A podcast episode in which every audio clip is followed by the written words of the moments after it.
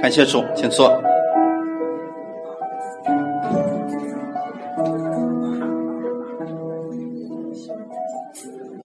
当耶稣把我们从罪里边拯救出来之后，我们就从亚当里边进入到了基督里边，还能不能回去了？回不去了。所以你们就是在耶稣基督里边的人。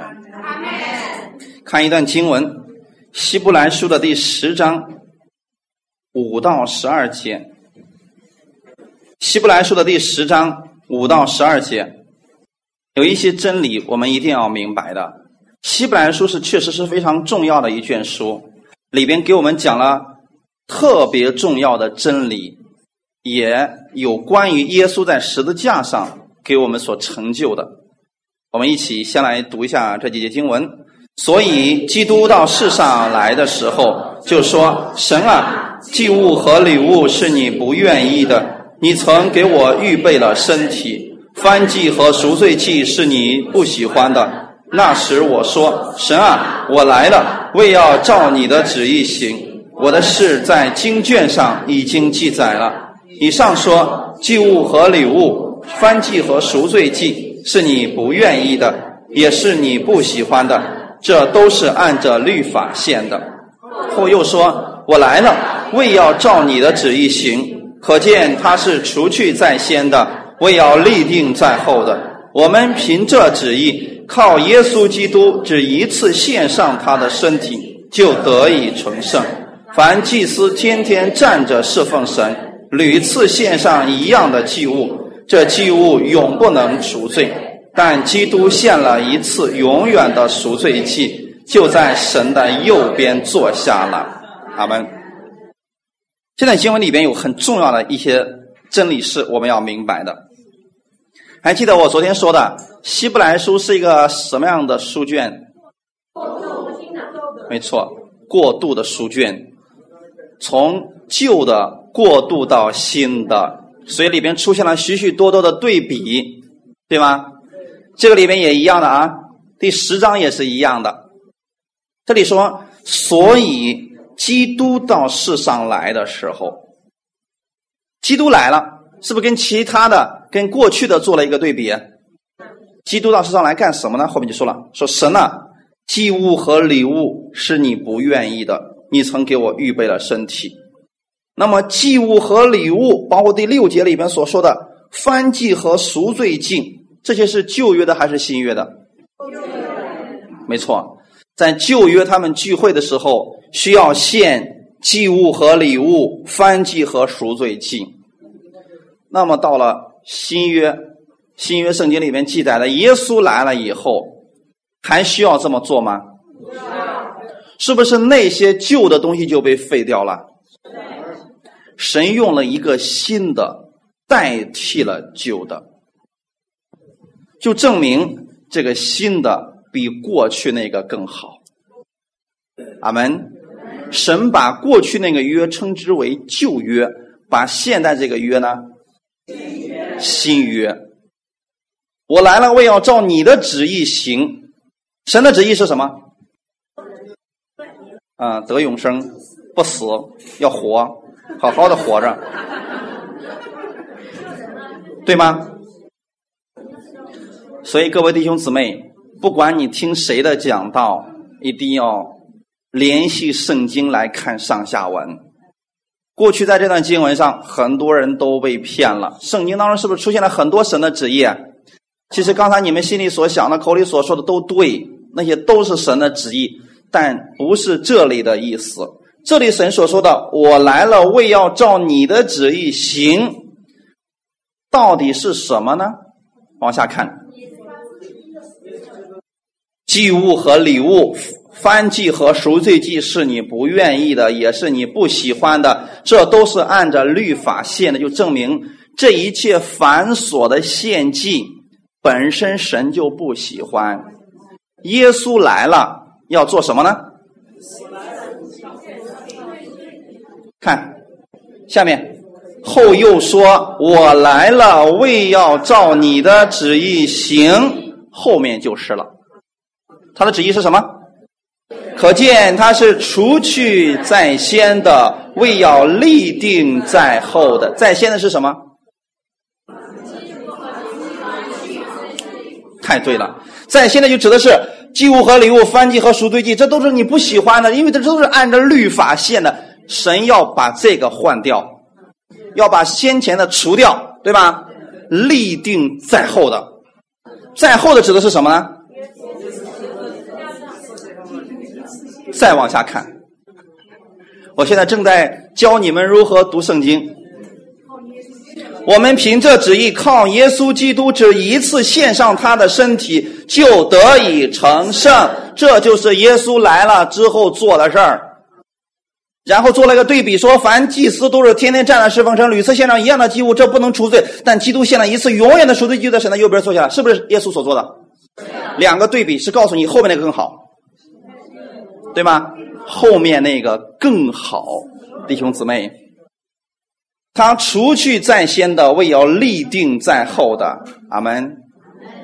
各位，不是我们把过去那些繁琐的献祭制度给废掉了，是神来了以后，他用一个更好的代替了先前的那个。阿门。律法本身也是好的，但是恩典是更好的。那么，不要总是看不起那些在律法下活着的人。他们有律法，信耶稣，虽然活在律法下，总比那个不信的强吧？我们更应该怜悯他们。我们没有认识恩典的时候，我们跟他们是一样的呀。只是我们现在明白了，我们更应该用一个恩典的心态去包容他们。你想想看，耶稣来的时候，有几个人知道恩典？除了他之外，其他人全在律法之下。那耶稣没有说你们这些该死的，只有我知道恩典，没有吧？耶稣却把自己的恩典活出来给他们看，把恩典在他们身上彰显出来。其实就是这样去对待律法下的那群人，对待那些不信的人，用这种方式就可以了。他们辱骂你的时候，为他们祝福吗？对不对？他们让你受委屈的时候，为他们祝福吗？你知道你的神今天还活着，而且你知道你所信的是正确的，这就够了。我们凭这旨意，逗号，这什么旨意呢？就是后面这个旨意啊。所以弟兄姊妹，有一次的时候，因为我比较喜欢解释圣经，喜欢在圣经当中看见神的亮光。有一次，其实我要告诉大家一个一个小的比较开心的事情啊。你们知道解经是有很多方法的吗？哎，我其实读圣经，我呃上午的时候、下午的时候，我刚说过，我说，呃，我去问神学院的老师，老师说这是奥秘，那我不行啊，我说我必须把这个奥秘给弄开，不行。呃，所以我就开始向神祷告，既然人不行，那我就上神祷告好了。啊，主啊，你给我解开这个奥秘。结果神给了一个恩赐，嗯，这个恩赐是什么呢？晚上睡觉的时候，能够梦见神亲自给我解开圣经。哈哈，我就知道你们说哇，而且我做了验证，就是每有一次，有很多时候，就这段经文解不开，我就天天想，天天想啥意思？我主啊，你告诉我啥意思？想着想着睡着了，晚上的时候就梦见耶稣说是这样去解释圣经的，我恍然大悟，早上起来把这个意思记下来，然后去翻整本圣经，因为怕是我自己的意思，怕有装作光明的天使的那个。很谨慎的，所以我就查考圣经，发现哎是真的，是符合圣经的，所以我就把它记下来。结果神给了很多，其中有一个我还跟神较过真儿。你们记得我那时候他给我背成那个样子，我是不是就跟神较真了？后来也跟神较真在真理上面。当时有一次在晚上我们俩做做梦的时候啊，神跟我说：“你解不开这段圣经，是因为你不会读圣经。”我说：“开玩笑，我不会读。”你说哪个字我不认识？他说这段经文我给你读一下，你就明白了。我说你读，然后人家就开始这么读。读完之后，我说主，我明白了。正是因为我不会读圣经，所以就没解开那经文，用了很多自己的意思往里边套想，结果把它想复杂了。其中包括这段经文。啊，神的旨意是什么呢？到底什么是在先的，什么是在后的？你根本不需要去找其他的经文来做例子，前后文已经告诉你答案了。在先的指的是什么呢？上面那些是不是？祭物和这个礼物，翻祭和赎罪祭，这些都是在先的，神要把它除掉，对不对？立定在后的，在后的是什么呢？后面这部分就是在后的东西。所以根本不需要我们再去联想，去想到其他地方。比如说保罗身上的那根刺，大家知道吗？有很多人联想，偏偏说呀，保罗这个有癫痫。啊，呃，这个保罗呢，这个眼睛不好。呃，保罗身上有病，胡说八道。人家后面说的很清楚，就是撒旦的差役攻击我，对吗？那根刺指的是什么？哎，对了嘛，就是撒旦的禅意攻击我。我们很多时候就开始想，哎呀，你说这个那根刺到底是啥呢？很多人开始争论说，哎，就是。保罗眼神不好，啥时候眼神不好呢？在去大马色的路上，神咔一个大光一照，结果看不见了。说后我说那后来不是被医治了吗？没医治完全，留了一点每次他不听话，就让他眼睛看不见。说这样让保罗去干活你觉得保罗会付上性命去干活吗？不是这样的吧？啊，有人说癫痫，保罗只要一犯罪，身上的癫痫一发作，让他就不老实。这种是标准的律法下的解释，对不对？因为本身是很简单的经文，你只要把它读完了，你就明白那意思是什么了。结果我们把后面那个扔了，保罗那个刺是啥呢？是啥呢？是啥呢？开始胡说八道。圣经上说的很清楚，就是撒旦的差役攻击他，对不对？所以保罗那根刺确实是这样的。你看保罗是不是做工很有果效？后面有攻击他的，其实撒旦的攻击无非两个方面：第一是就是派那些犹太人、那些律法主义者去攻击保罗，是不是受了很多的逼迫呀？身体上受受了很多的伤啊，这是不是一种逼迫？这是其中的一种。其实第二种也算逼迫，知道是什么吗？夸他，把他使劲往天上夸，让他忘记了他是谁，让他忘记他的神。是不是？你还记得有一次保罗去一个城里边讲道的时候，后面是不是有个被鬼附着的人？啊，这是至高神的仆人，他传讲的是救人的真理啊！你知道我们现在多么希望有这么一个免费的广告在后面天天跟着？一连几天，这个人就阴魂不散，天天在后面跟保罗做广告，是不是？结果保罗就厌烦了，转过身说：“我奉主耶稣你，从他让我给我出去。”别再说话了，其实指的是这个，因为圣经上保罗就那段新闻里边，神也说了，保罗说：“恐怕我得的启示过大，就自高了。”那其中有一个撒旦的差役怎么捧他，捧他，捧他，捧他，捧他，然后吧唧给你摔下来。我们中间，如果你恩赐很多的人，做工又特别有果效，一定要谨慎这一块儿。因为太多的人说你，哎呀，你太有恩赐了，哎呀，你这个恩赐太好了，哎，你太有呢，你发现都是你，你你你你你你，最后你可能飘飘飘飘飘飘飘，没有神了，就成你了。异端其实是从这儿出来的，最后唯我独尊嘛。耶稣不知道去哪儿了，可理解了？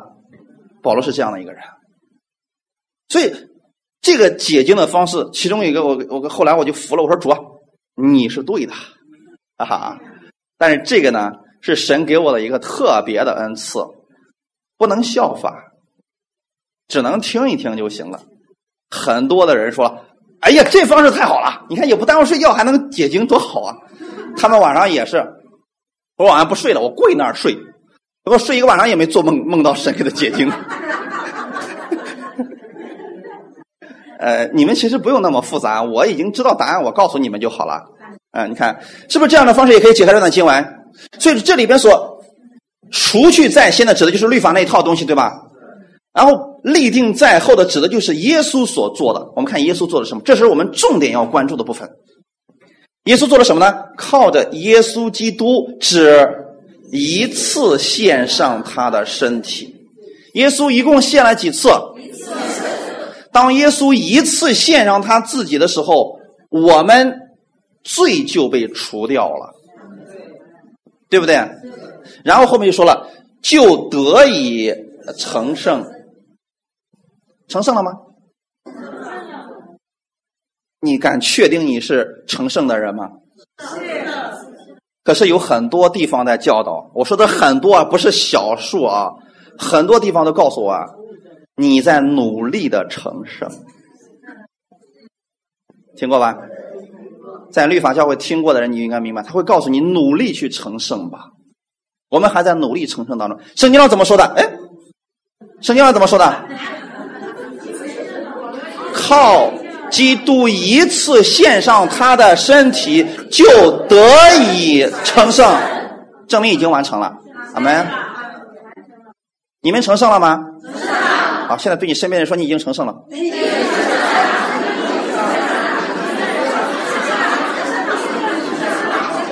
哈利路亚。不是靠你自己成圣的，是靠什么？结果我跟一些牧师在聊这个时候，牧师说嘛：“那说的是我们吗？是。那说的是耶稣。耶稣把自己献上，耶稣就成圣了。弟兄姊妹，耶稣就算不献上自己，他也是成圣的。”所以你知道这个人糊涂到什么程度了？这段经文的语法怎么也不是耶稣呀，是不是？这上面怎么说的？谁？那这样啊，我们要一起来读一下这段经文，好不好？我先读一遍，然后我们再读，好吧？我凭这旨意，靠耶稣基督只一次献上他的身体，我就得以成圣。一起来读一下。我凭这旨意，靠耶稣基督只一次献上他的身体，我就得以成圣。阿门。我现在解释这段经文没有错吧？也没有用其他的旁的经文给你们解释吧？就是因为读错了，所以过去被他们忽悠了很多年，还在努力成圣呢。可这里面说了，耶稣一次献上他的身体，让我就已经成圣了。哈利路亚，请永远记住这个真理，别让任何人把你摇动了。哈利路亚，你不是在努力成圣，你是已经成圣。后面有个对比说，凡祭司天天站着侍奉神，屡次献上一样的祭物，是不是旧约里边的？每一年大祭司都得进这个至圣所一次。昨天我们也讲过，进至圣所危险不危险？危险。拿着生命在服侍呀。那开玩笑啊，弄不好就死了呀。所以关键是你这么去侍奉了，果效还没有多大，只有一年一次。就是说，他这个祭物献上之后，只有一年的功效。每年的七月初十，大祭司就得进入这圣所；明年七月初十又得进去，后年又得进去，是不是？每年都得献。所以这里面说了，就算你这么献着说，这祭物。永不能除罪，它是有期限的，阿门。所以你们现在知道为什么耶稣要来吗？如果耶稣不来，我们很惨，我们这间教会也得弄一个祭司出来，也得去至圣所啊，弄不好还得死。我估计你们没人愿意当大祭司的，对吧？所以这里面说了，就算如此呢，你还不能永远除罪。但是，什么叫但是？但是就是转折，阿门。所以我们中文这个意思，呃，语法这个意思呢，我们得使用它啊。但是啊，你看啊，你比如说我们说了，哎呀，我们这玛丽姊妹可有恩赐了，可有爱心了，哎，对人可好了。但是，你看，你们就笑了啊。不管前面我说了多少，那后面那个才是真话，对不对？我不喜欢他，我讨厌他，这个才是你要表达的吧？你不能把后面拿走，说啊，太好了，听话得听完了，阿门。这里边说了，旧约这样一次一次的献祭，这个祭物还不能除罪，但是这不后面我们要注意的部分。所以希伯来书你读的时候一定要注意这个。这样的一些部分一定要仔细的注意，它是给你的。但基督献了一次永远的赎罪祭，就在神的右边坐下了。阿门。在这里有一个非常重要的一个词儿：永远的赎罪祭。永远的赎罪祭。呃，我看来我得需要用我的独特解经法了啊！我问大家一个问题好不好？永远到底有多远？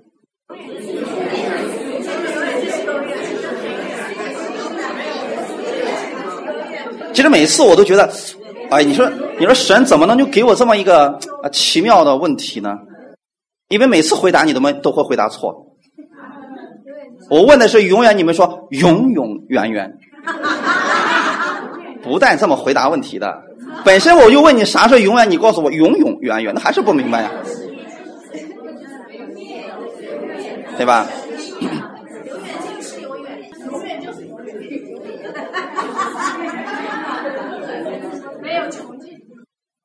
其实，原文当中希腊文“永远”是指没有时间，永远是一个时间的概念。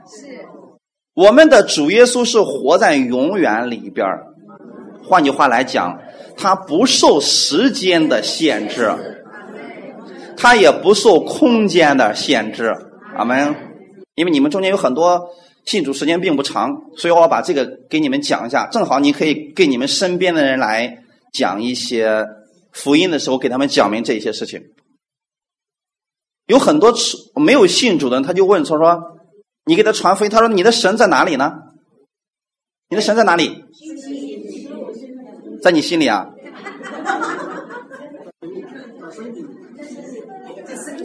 第二个问题，请听好了啊！第二个问题。你的神是什么时候有的？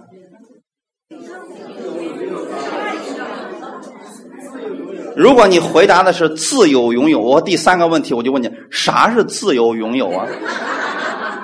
我刚才我刚才已经说的很清楚了，我是一个没有信耶稣的。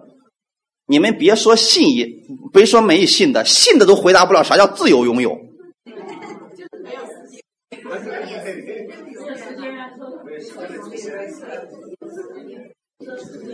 所以你不能够给他们回答我的神是什么时候有的呢？你怎么回答都是错的。你的神在哪里呢？你怎么回答都不正确。你神在我心，那不在我心里。所以说这个问题应该怎么回答他呢？答案就是这个问题是错的。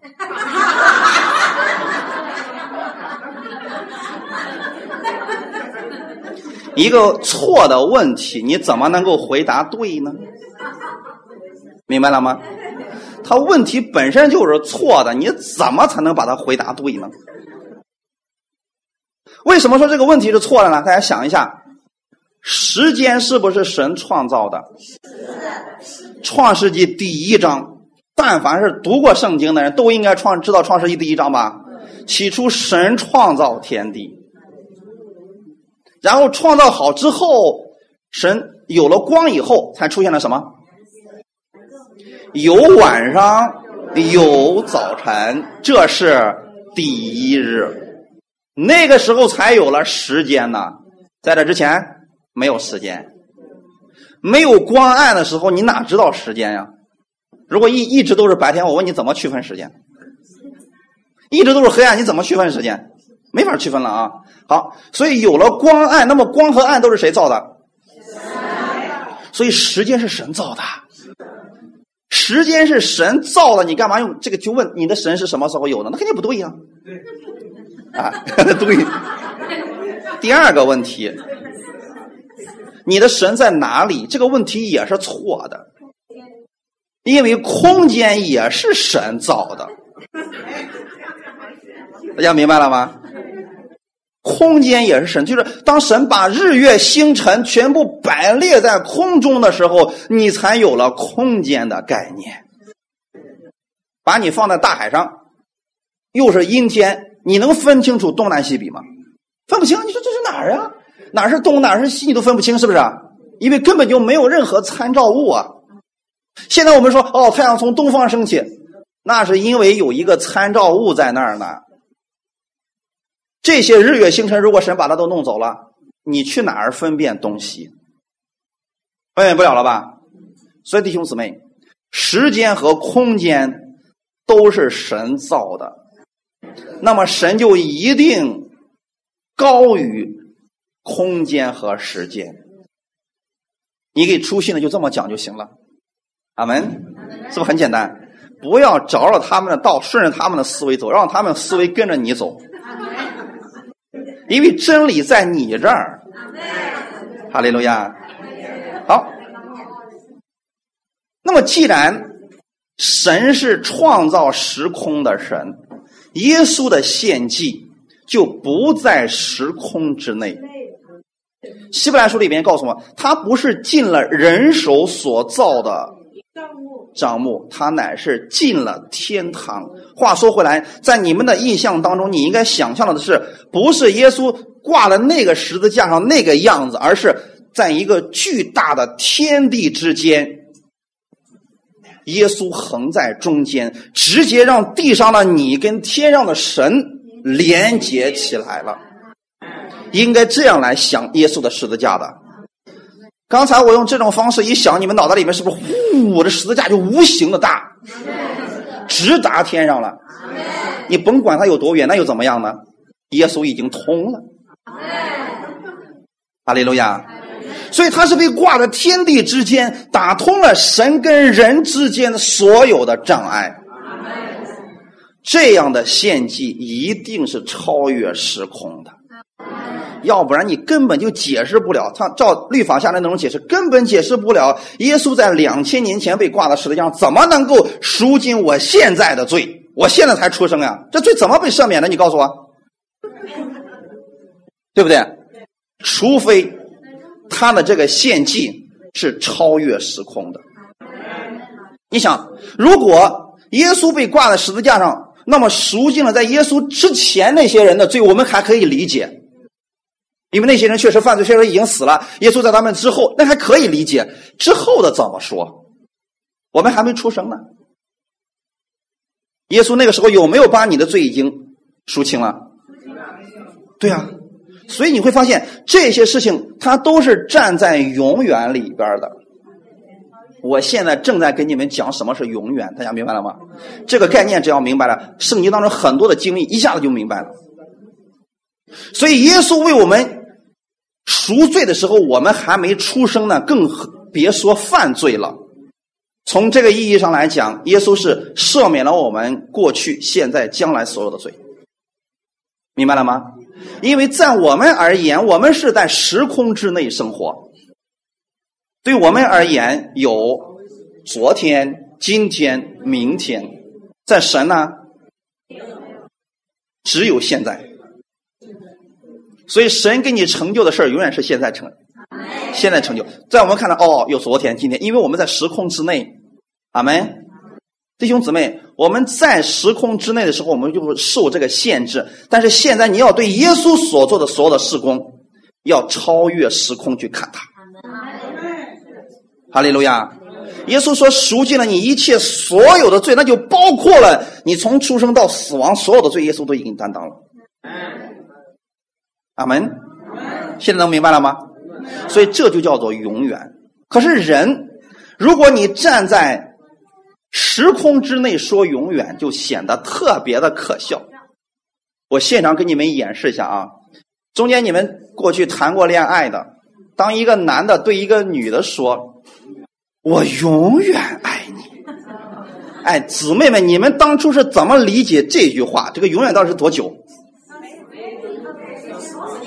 你一定理解为一生一世，对不对？为什么有那么多男女最后的离婚了？就证明他所说的不是那么回事我现在给大家解开谜底，好不好？当一个男人对一个女人说“我永远爱你”，其实那个永远是多久呢？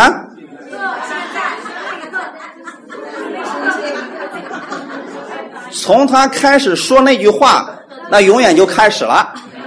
从他说完那句话结束了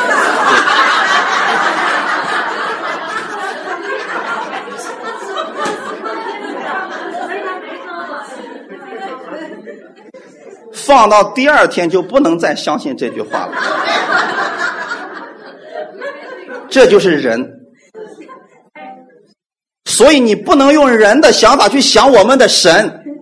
我们的主都说了，他为你献上的是永远的赎罪祭。你又想着主啊，我今天又犯罪了，我还得向你认罪，你才能赦免。这是什么？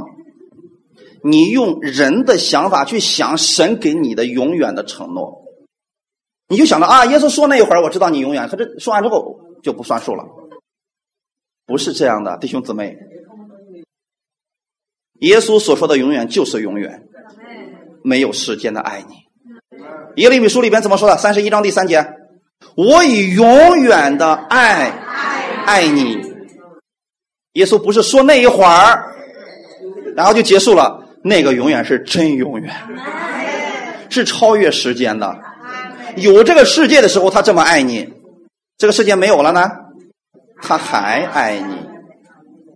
你在这儿的时候，他爱你；将来我们去天国了呢，他还是一直都爱着我们。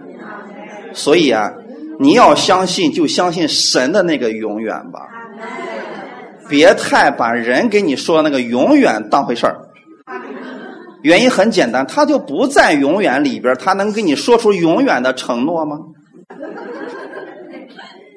要不然你就说了，我想了，我呢用尽我这一辈子去爱你，哎，这可以，但千万别用“永远”这个词儿，这就不是人该用的。这个词儿是给神用的，因为他是超越时空的。哈利路亚！所以现在你们知道了吗？耶稣现在几次永远的赎罪祭？知道为啥是一次吗？因为一次就完全够了。如果一次不够，就证明这个永远就跟我们的永远一样了，对吗？一次永远的赎罪祭。当耶稣做完这个事儿以后，他就在神的右边坐下来了。为什么坐下来了？嗯，太好了。完了跟完成了是两回事儿。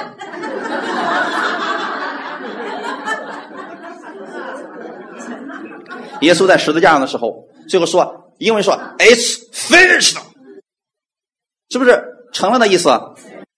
我原来有个朋友，他那时候还没信主，我说：“你看耶稣在十字架上说那句话，你记得吗？”我我本来是让他明白一下耶稣到底说了什么，就是成了一切的意思啊。他也懂英语，他说：“你看耶稣不是说完了吗？” 因为他还不信主，他你看耶稣都说了：“哎呀，完了完了，这样死定了。”在不信的人，耶稣是完了；在信的人，成了。哈利路亚！就看你怎么去相信。如果你相信耶稣已经成了，那么他在神的右边就坐下来了。坐下来代表事工已经完成了，不需要坐起来了。阿门。创世纪的时候，神用六日创造了天地，第七日就进入安息了。事工完成了，他就不再做创造天地的事工了。阿门。耶稣也是一样，当他在世界上，他一直在行走，一直在做事情。当他在十字架上把自己献上去之后，他的救赎事工就已经完成了。当耶稣把救赎事工完成的时候，你知道罪的问题就已经解决了吗？这也是希伯来书里边的内容，说他第二次再来的时候与罪无关。为什么与罪无关？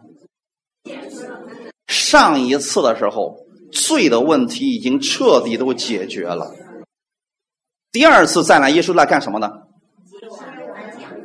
其实还有另外一件事没有完成，知道是什么吗？身体，身体要改变形状。现在我们里边的灵是不是都已经得救了？里边的问题已经彻底解决，但是这个身体还没改变呀。耶稣第二次来是要把这个身体改变形状，然后那个时候我们就灵魂体全部改变，跟耶稣在一起了。所以将来到了天国啊，我们还有再见面的机会。这才是我们该盼望的永远的天国呀，是不是？那个国里边没有受时间和地地区的限制了。你觉得现在从？从北京到长沙还得飞飞机飞那么长时间，将来到那个时候到天国的时候，思想一下就够了。哎，所以为什么耶稣说你们要思念天上的事儿，不要思念地上的事儿。为什么思念天上的呢？当你在这个地上你看的越多，其实劳苦愁烦越多。但是你坐在地上，你想天上的事越想越开心。不说别的，就说一件事啊。这个世上的人都希望自己拥有特异功能，对不对？比如说瞬间漂移，瞬间从这儿到那儿，或者说手一伸能做什么事儿。其实这些事儿，耶稣早都已经做到了。你会发现，耶稣在地上行走的时候，他无论是医治还是做其他的，是不是用嘴完成了一切？哎，他没有在这个病人面前又蹦又跳，又又喊又叫的，没有。他用嘴说：“无鬼啊，从他身上出来吧！”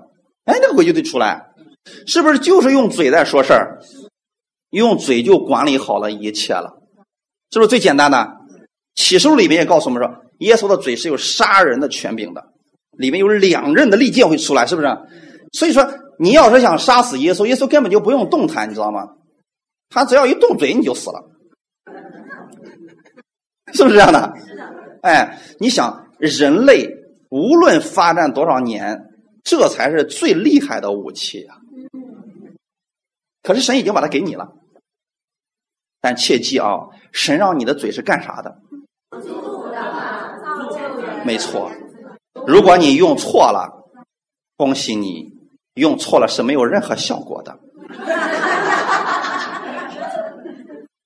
比如说，你用你的嘴去咒诅某一个人，你发现人家还活得好好的，你更生气，更咒诅，你发现人家还是那么活着。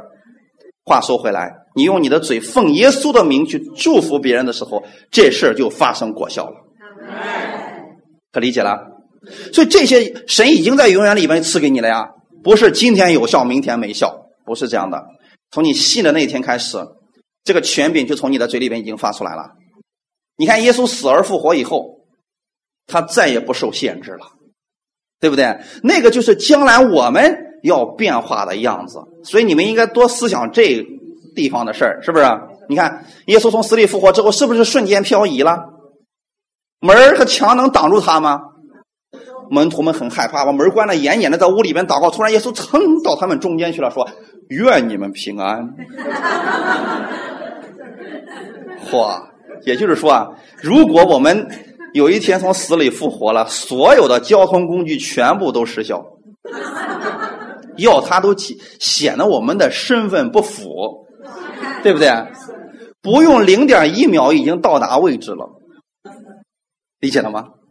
而且呢，你比如说，地球和月球这么远是吧？行，我就想去那儿玩一会儿，噌，已经到了。这才是你们要思想的事情啊！天上的事儿，耶稣死而复活以后的那些能力，其实他把多数的能力都已经给你们了，就让你在地上先尝试一下这个滋味儿。阿门。只是我们现在受限制，其实肉体的限制。所以我昨天跟你们讲过，说死了更好，就这个意思啊！死了以后你要复活的。既然提到复活，就必须先死啊，要不怎么能说复活呢？所以一旦我们的身体复活之后，好不好？你就生活在哪里了？永远里边了。现在我们的身体死了以后，跟耶稣永远在一块了，多好啊！阿门。曾经保罗曾经大胆的向我们的主求过这样的事儿，说主啊，保罗曾经大胆的向主求过，说。你让我死了我不怕，但我求你一件事让我从死里复活。这个你们可以读去《腓立比书》里边，保罗曾经真的大胆向主求过这个事儿啊。你知道他求什么吗？说主啊，其实死一点都不可怕，我就根本不怕死。但是我求一件事你让我从死里复活，像你一样去传福音。因为这个世界上，保罗明白了耶稣的心意啊。他知道耶稣你死了，你从死里复活之后，你还照样在讲天国的事我想经历一下这个神迹。可惜我们的主没给他成就，我一看没成就，我高兴的不得了。知道为啥吗？一旦成就了，我们干啥呀？所有的活不就让保罗给干完了吗？是不是啊？你想他曾来中国传福音，传福音曾又去希腊了，那你说我们怎么也赶不上他呀？况且那个时候，谁能阻挡了保罗？你啥都不管用了。过去你还能逮住他，呃，鞭打他一顿，现在来不及了，你抓不住他了。所以保罗当时是向向神求这个事儿，让我死我不怕，你让我从死里复活去传福音。可能我们的主说省省吧，给别人点机会吧，就把保罗给接回去了。你就知道当时保罗他根本就不怕死，他想活在永远里边为主去做工。阿门。因为他知道了耶稣死而复活之后那个能力有多大，再也不受任何时间和空间的限制了。那是我们以后要过的日子。哈利路亚，太好了。所以耶稣首先是在这里边过的，他把自己献在十字架上，就是做这样一个永远的赎罪祭。既然是永远的赎罪祭，你知道赎罪祭意味着什么吗？赎罪祭是干什么的？赦罪的。你看旧约的时候，每到一年赎罪一日的时候，百姓们要先为自己赎罪啊，牵着牛、羊、鸽子、斑鸠这些洁净的动物来到祭司面前。你知道会幕的院子里面是不是有铜祭坛？然后呢，拿着这个祭物到那个祭司面前，祭司不是看这个人身上有多少罪，不是去仔细的问你犯了多少罪，这个事儿祭司不做，祭司看的是什么？比如说你牵来的羊，祭司要仔细的去观察这个祭物是不是毫无瑕疵的，是不是圣洁的，对吧？是不是没有残疾的？如果检查完以后发现，因为这个羊是合格的羊，然后呢，他就递一把刀给这个献祭的人说：“你。”把这个羊杀死，然后呢，祭司是拿一个盆儿把这个羊的血接到盆儿里边去，然后把这个动物弄哪儿去了？这个动物就放在铜祭坛里边烧掉了。大家明白了没有？旧约的祭司有没有仔细的去问？你告诉我，你都犯了多少罪？然后在我面前先先认罪，有没有说过这事儿？他根本就不关注这个人，他关注的是祭物。那你说这个祭物是献给谁的？新约之下，你的祭物是谁？所以不要总觉得神把所有的焦点都放你身上，这一点都不重要。就算你说我犯罪累累，我有很多的过失，你到祭司面前，你别忘记你牵着一只羊呢，对不对？他才是你的代替品，他才是你的罪的代替者，对不对？你既然带着他过来，你就不要看自己什么了。所以，当这个羊为你死了，放在同一坛那边，你亲眼看着这只羊被杀死，是不是你的罪价就还上了？这个时候，祭司就对你说：“你平平安安的回去吧，你的罪已经被赦免了。”这个人就回家去了，心里边再也不想自己罪的事儿了。再你再看看现今你们所听到的福音，把耶稣这个祭物扔一边仔细的问，告诉我犯了多少罪？仔细的想想，你都干了啥？结果这个人发现自己的脑袋越越耷拉越低，因为没有干过什么好事儿。他们把祭物扔一边去了，你们知道吗？这是多么可惜的事连旧约都不做这个事儿了。更何况是新约呢？所以你要知道，那个剧、那个旧约为什么他们每年都得献呢？因为具有期限性，对吧？新约这个祭物有没有期限性？再也不受时间限制了。所以你根本不需要牵着牛羊鸽子斑鸠来到神面前了。罪的问题已经被彻底解决了。耶稣就是你的赎罪祭，因为他现在是永远的赎罪祭，就保证了神永远喜悦你。也就保证了你的罪永远的被赦免了。哈利路亚！当你明白这个的时候，你就自然而然的拥有了安息了。怕的就是有人把你再次带回到旧约律法之下。一旦把你带回去，你知道你的工作有多么的累吗？五季都得献呀。赎罪记、赎愆记、呃，翻记，你说啊，我我今天我跟谁骂了几句话？好了，那就牵着牛羊鸽子去见祭司吧。你说那个时候我们还能干点啥？现在明白了没有？你们的生活就只能跟罪打交道了，天天就是干了啥罪，干了啥什么，然后就见祭司赎罪。但是耶稣把这一切五大忌都在自己身上应验了呀。你们知道耶稣是几点被挂上十字架的？啊？上午九点。下午三点，耶稣咽气儿的，你知道吗？好，那你们知道在赎罪日，也就是每一年的七月初十的时候，祭司献祭是从几点开始的吗？上午九点献第一只羔羊，一直献到下午三点，最后一只羔羊被杀。谁是那个真正的祭物？耶稣。当耶稣是不是上午九点钟被挂上十字架的时候，那个时候是不是有号角声？人们都在献祭呢。现在可明白了？他们却不知道，哈，真正的祭物让你们给挂上十字架去了。你们在这还拿着旧约在那献祭呢。也就是与此同时，两个祭物同时被献上了，一个是旧约的祭物，是不是？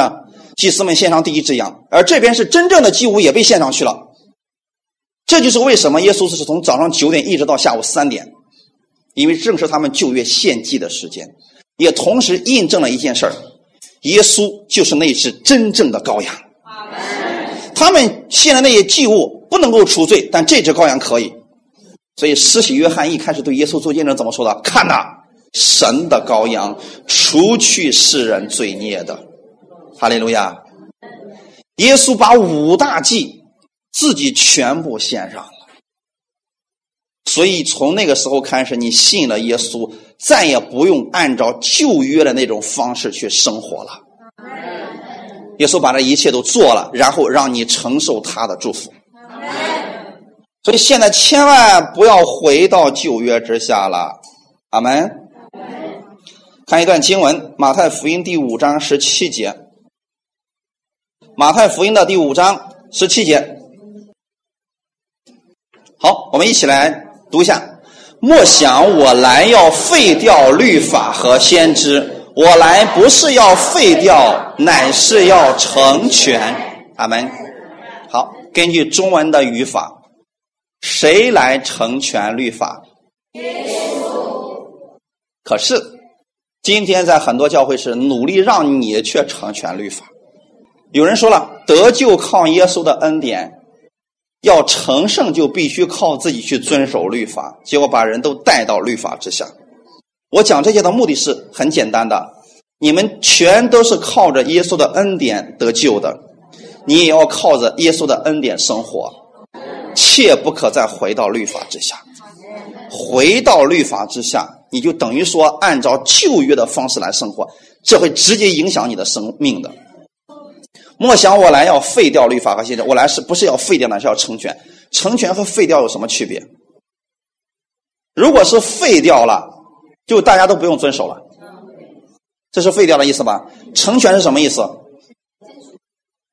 律法依然还在，只是有人替你还上了，有人替你做到了，你做不到，但是有人替你做到了，这叫成全，对不对？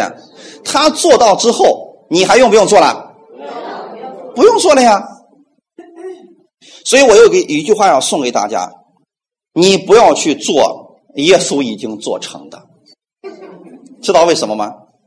既然是耶稣要做的，就是你一定做不了的。是如果耶稣已经替你做了，你还要去做，你知道这意味着什么吗？你看不上他做的。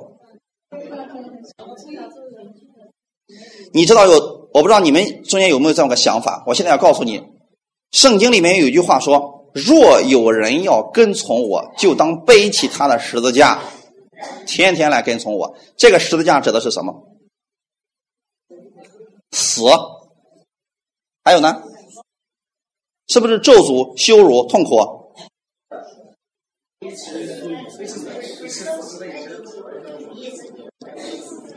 其实。在那段经文当中，这段话的意思就是咒诅、痛苦、死亡。在罗马时代，你们知道十字架是一个刑罚吗？不是一般的人都有资格上十字架的。那都是罪大恶极的人才有资格上去啊。现在可明白了？所以被挂上十字架，你知道意味着什么吗？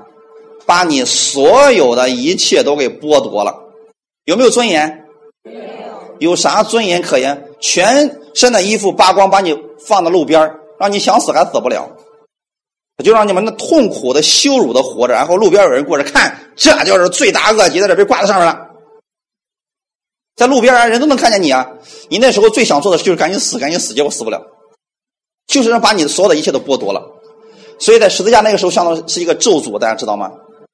那么好，既然是一个痛苦、咒诅、是羞辱，我们要背这个东西吗？不要，不要。为什么不要背？耶稣背的。说的太对了，耶稣背着十字架，从耶路撒冷直走到哥哥他。那一段最艰难的路，耶稣替你走过了，对不对？那就证明你走不了那段路。耶稣一直背着你的十字架，一直走向了哥哥他，把自己挂上十字架，对不对？然后他无罪的就代替了你有罪的你，是不是这样的？如果你说不，我要背十字架。我要背上那个痛苦的、羞辱的，你往哪儿背啊？但凡是背着十字架的人，都必须背向哥哥他。所以，在一些传统的教会当中，他们就多出来一些奇奇怪怪的理论，说：“你知道为啥你现在还犯罪吗？就是因为你老我没死透，对不对，弟兄姊妹？”在此，我想问大家一个问题：在你们的思维当中，没死透的人到底是一个什么样的存在？是死人还是活人？嗯，半死半活的。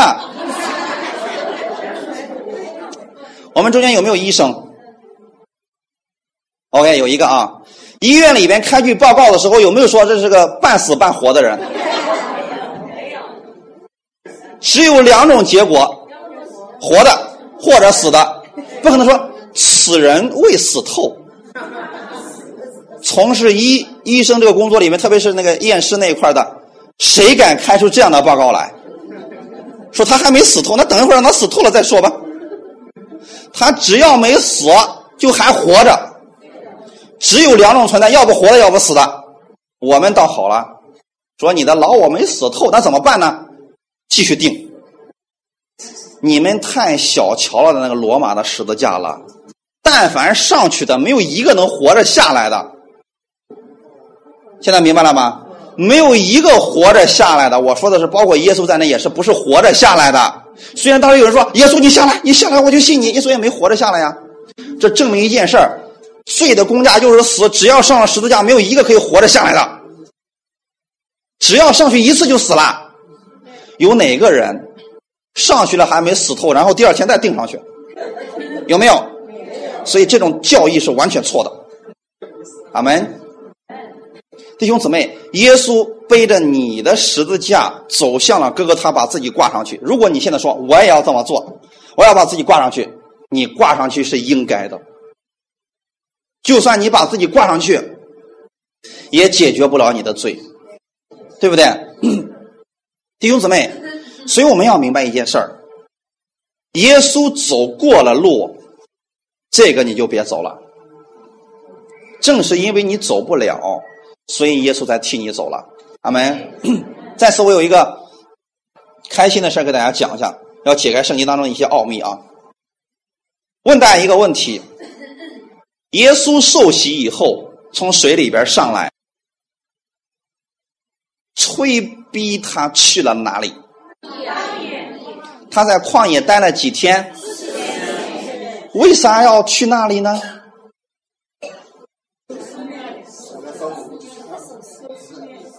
受试探，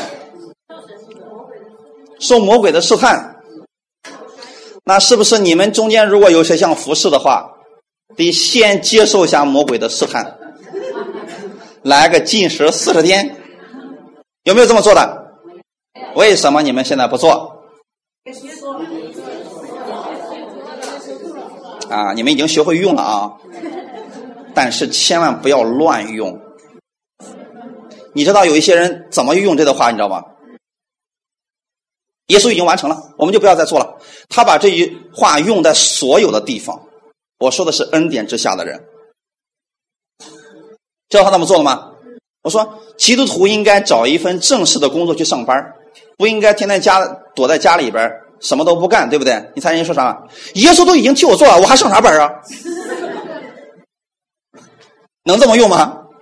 我说好吧，那我就期待着耶稣也替你吃了，也替你喝了，也替你把福分给领了，你就这么穷着就行了。有人就说了。还用献啥十分之一啊？耶稣就是我的十分之一，耶稣都替我献了，我还献啥呀？他能够把耶稣所做的这个用在所有的地方，自己什么都不用干了，这是失败的。你记得是你做不了的，耶稣替你做，这是赎罪方面的事情，大家看明白了？比如说，你能战胜了魔鬼吗？所以耶稣在替你战胜魔鬼。你能接受魔鬼的试探吗？你每次去接触试探都是失败，所以耶稣才替你做的。你能上十字架吗？不能，所以耶稣才替你上的。但你能工作吗？那为什么耶稣要替你做呢？那你到底要干啥呀？所以很多时候我们就乱用了这个恩典的时候，它是危险的。耶稣去旷野里边，确实是要接受魔鬼的试探，但他有没有得胜？那四十天其实是一个预表。你们回到旧约，也有一个四十天的旷野，哪里？出了埃及，经过一段旷野，就进入迦南，那是四十天的旷野之路，对不对？就是走四十天，从这头就走到迦南地了，是不是四十天的旷野路？好，那四十天的路，以色列百姓是不是失败了？他们当时是不是在律法下活着？所以在律法下活着，你就会不断的在旷野里边打转，最后死去。现在还愿意回在律法下活着吗？你的结局一定跟以色列百姓是一样的。如果你愿意在旷野里面打转的话，在旷野里面是不是受试探了？耶稣受试探是不是？在四十天，耶稣有没有失败？这就告诉我们一个事儿：以色列百姓在旷野失败了，耶稣在旷野得胜了。所以今天千万别找着。跟魔鬼去试探，魔鬼来，我马上要服侍耶稣了，来试试我。放心，你啥时候试，啥时候都失败。别去做这个事儿了，阿门。今天在新约之下呢，你们是蒙福的，知道为什么吗？那四十天的旷野之路，耶稣不让你再走了。当你信耶稣的那一刻，你就可以进入他的丰盛之中。旷野路不用走了，阿门。弟兄姊妹，这才是我们要明白的一个事情。耶稣要进入旷野，是要这样来告诉你：我已经战胜魔鬼了。旷野的那个寂寞的、那个痛苦的路，我已经替你走过了，你不用去再走了。你现在可以直接进入江南的。有人说不，我要去旷野，那就去吧，那就去吧。有人非得去旷野里面待着，那就让他去呗。所以一旦你。回到律法之下，这个是很危险的事情。阿门。在此，我给大家讲一点然后我们今天就要结束。在创世纪当中，伊甸园的时候发生了一个奇妙的事儿。因为伊甸园，呃，创世纪是我非常喜欢读的一卷书，这里面包括了许多事情的起源。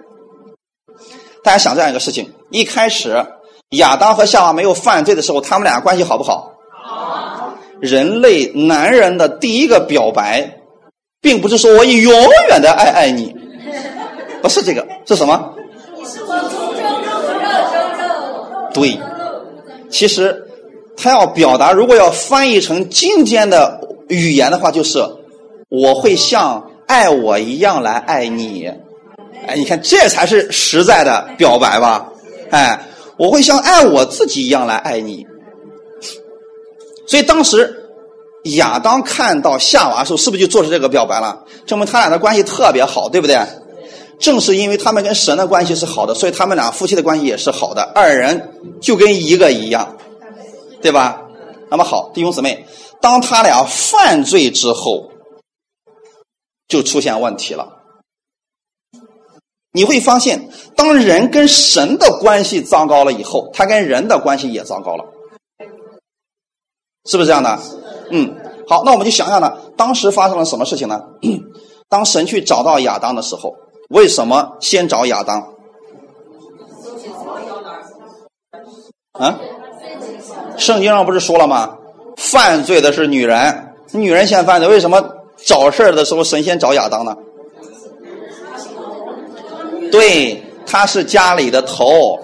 话说回来啊，其实那是一个教会，知道吧？主任牧师是亚当，信徒是夏娃，结果信徒当了牧师，牧师成了信徒，把整个教会给搞垮了，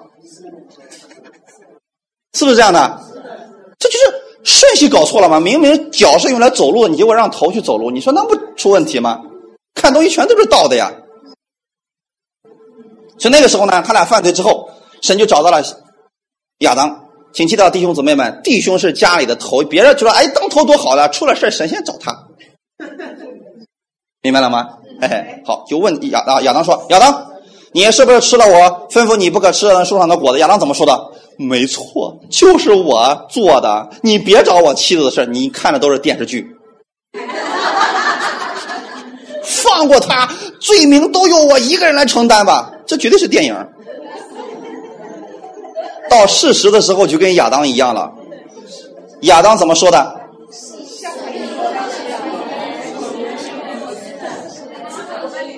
想不想听听我的独特解解解经法？不是我的错，是月亮惹的祸。是不是他？都是他的错，哪跟我有关系啊？你给我造的那个女人，他给我的，那跟我有啥关系？我没有错，是不是这样的？人跟神关系这么破裂的，所以跟人之间的关系都一直出现矛盾。今天人与人之间为什么会产生矛盾？你的错，所以你要改变，你得迁就我，你得顺服我，你得理解我，所以不断的就出现这个问题了。阿门。耶稣来了以后，把这一切都纠正过来了。你要先恢复跟神的关系，你跟人的关系自然就好了。阿门。所以他们过去呢，跟没有犯罪之前，他们跟神的关系特别好的。犯罪之后，是不是亚当跟夏娃之间关系也不好了？弟兄姊妹，其实啊，魔鬼就是要借着律法来攻击人，他知道律法的功用，所以当时魔鬼知不知道他？没有能力杀死亚当和夏娃。我问你们一个问题啊：蛇为什么费尽心思去夸夏娃，让他吃那个分别善恶树的果子？目的是什么？是不是让他死？也是希望夏娃死，对不对？希望亚当死，对不对？好，他就是他千方百计想想让这两个家伙都死掉。所以我在这有一个问题要问大家，请你们听仔细了：蛇。为什么不上去直接咬死他？为什么咬不死？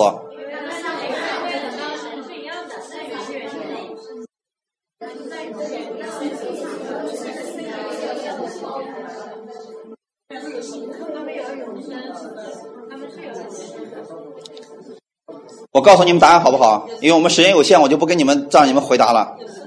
因为没有这种死法。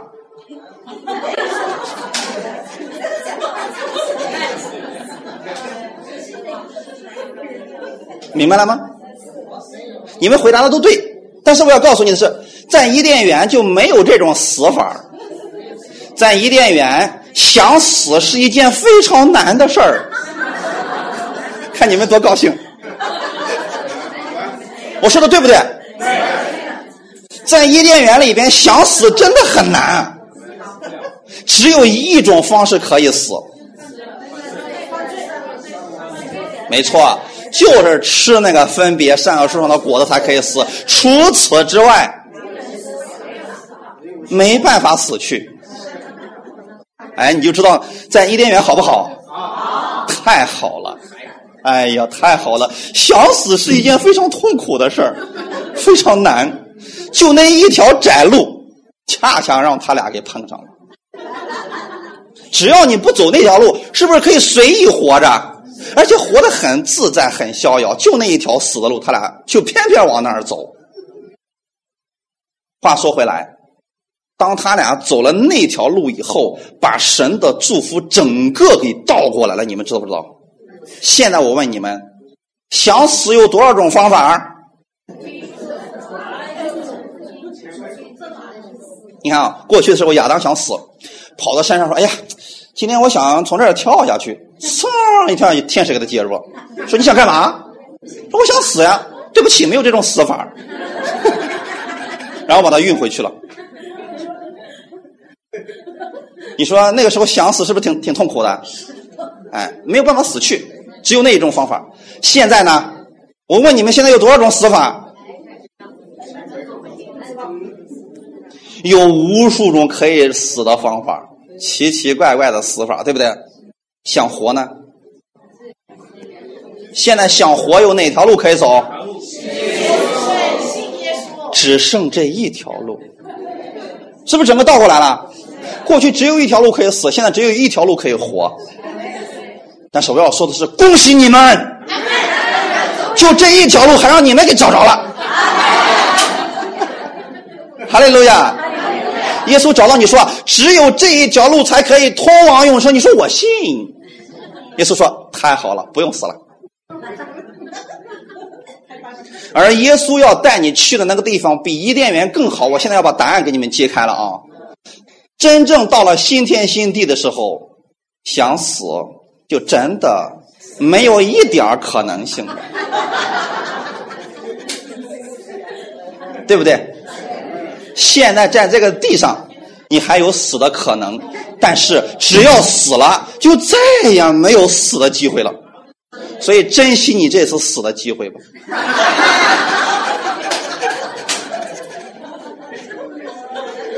阿门。以后再想死就没有机会了。圣经有有没有意思？太有意思了。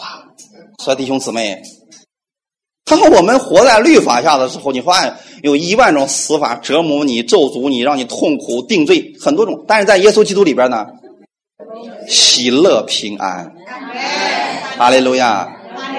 所以，如果你都到基督里边了，还天天都是死死死死死死，罪罪罪罪罪罪，那你说跟活在律法下有什么区别呀？所以你要确定，你们在这个地上的时候，其实就已经体现了天国的样子了。地上的教会实际上是将来的天国的一个模型。你们知道为什么那些不愿意亲近耶稣的人不能进天堂吗？知道为什么吗？不是神不要他们，是他们受不了，他们受不了啊！你看啊，一个星期让他们过来听到一个小时，那屁股跟扎了针似的，坐不住啊！让他们敬拜神，那个痛苦的表情呀！那你说在地上他多长时间？一个星期才一个小时，对不对？如果死了到了天堂，那你让他怎么办？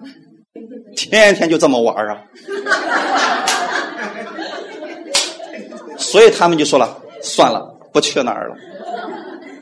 既然你这么讨厌跟神在一块儿，神说，那你只有一个地方可以去，叫地狱。那里没有我任何的恩典，也没有我，你去那儿吧。所以不接受耶稣的人，就注定了自己要永远跟神分离。我们所在的地方是神永远跟我们同在的地方。”哈利路亚！所以在这个地方先适应一下天上的那个生活吧，要不然受不了啊。好门，嗯，所以在你们敬拜赞美神的时候，一定要享受在其中。如果你说我很痛苦，每次敬拜的时候，好好的重新认识下耶稣。以后日子还长着呢，趁着现在没死，赶紧的珍惜一下，调整一下，要不然以后没法弄了。以后去那儿想再死就没有机会了。阿门。感谢主，我是让你们在这个地上先享受天国的一切。耶稣把这个权柄已经给你们了，所以你们可以在地上先长寿一点儿，等以后到了，那就日日夜夜、天天如此跟耶稣在一块儿喜乐赞美神。阿门。太棒了，那是我们永永远远要去过的一种日子。现在先体验一点儿主日的时候，阿门；聚会的时候，阿门；就像现在听到的时候，哈利路亚，有喜乐的心吧。感谢主，我们今天下午就讲到这儿，一起来祷告。天父，我们感谢赞美你，谢谢你带领我们，让我们明白你的话语。是的，你在十字架上为我们成就的是永远的赎罪记。你让我们因信可以永远被称义了。我知道耶稣你所做的这一切都是对我有益处的。我愿意在这个时候就享受天上的祝福。请你帮助我，让我跟你的关系先正确。当我从你那里领受你丰盛的供应的时候，我跟人之间的关系就开始恢复了。我可以在这个世上靠着你过得胜的生活。感谢赞美你，耶稣！你让我体会到了，我在这个地上，我听到你的声音的时候，听到你的话语的时候，我的心里是平安和喜乐的。我可以忘却这世上的烦扰，因为你就是要借着你的话语，把这平安喜乐充满在我心里边。我领受这一切，耶稣，我谢谢你，谢谢你这样的爱我，为我所做的所有的一切，请让我有这样的心，一直仰望你，更新我的心思意念，让我常常在你的里边享受这样的福分。感谢赞美你，奉主耶稣的名祷告，阿门，哈利路亚，感谢赞美主。